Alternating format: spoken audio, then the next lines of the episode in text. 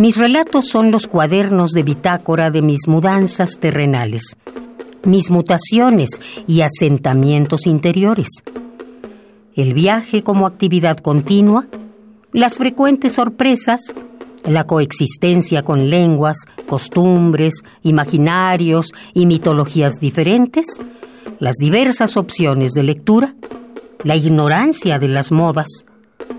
Todo eso afirmó mi visión.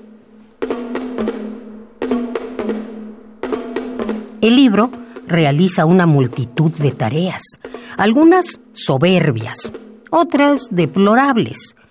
Distribuye conocimientos y miserias, ilumina y engaña, libera y manipula, enaltece y rebaja, crea o cancela opciones de vida.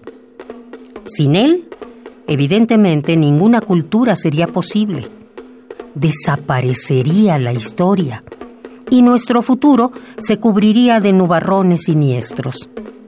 Quienes odian los libros también odian la vida.